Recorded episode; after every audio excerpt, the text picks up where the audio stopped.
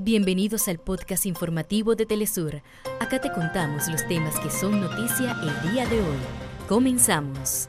El presidente de Venezuela, Nicolás Maduro, recibió al diplomático Alex Saab, quien estuvo secuestrado en Estados Unidos durante tres años. Pese a los operativos policiales, las organizaciones sociales de Argentina se movilizan contra el plan de ajuste y otras medidas anunciadas por el gobierno de Javier Milei.